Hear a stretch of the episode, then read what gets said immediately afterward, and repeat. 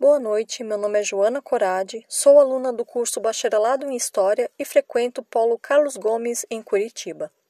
A personagem escolhida para este podcast é Karla Kozak, imigrante tcheca que, junto com seu irmão Vladimir Kozak, realizou um importante trabalho de pesquisa etnográfica brasileira e paranaense. Ao resgatar histórias como a de Karla Kozak, damos voz e respeitamos a memória de mulheres, muitas vezes esquecidas em gavetas, arquivos ou estantes de bibliotecas. Muitas nem ao menos têm esses espaços modestos para guardar suas histórias. Escrever sobre uma mulher é dar a ela a oportunidade de ser lembrada. É dar também a outras mulheres a oportunidade de serem ouvidas. Karla Kozak nasceu em 1896, na antiga Tchecoslováquia, onde viveu até 1939. Lá, foi professora de bordado, formada pela Escola de Artes Aplicadas de Praga. Seu irmão, Vladimir Kozak, chegou a Curitiba em 1938 e, durante sua vida, realizou intenso trabalho de pesquisa, registro e expedições etnográficas pelo interior do Brasil, incluindo trabalhos importantes sobre os índios Chetá e os Bororos. Após a morte dos pais, Carla chega a Curitiba em 1939 e junta-se ao irmão.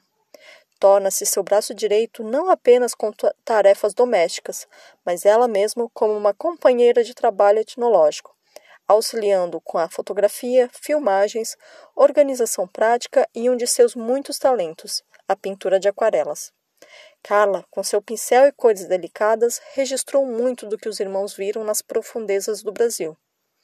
Em 1954, torna-se cidadã brasileira. Trabalhou com o irmão até o fim, em 1960, quando Carla faleceu vítima de malária, contraída durante uma expedição, deixando um legado para a antropologia e etnologia brasileira.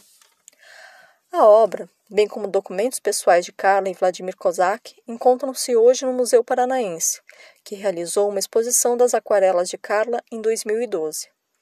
A casa onde os irmãos moraram, no bairro Uberaba, hoje abriga a Casa da Leitura Vladimir Kozak, biblioteca mantida pela Fundação Cultural de Curitiba desde 1991.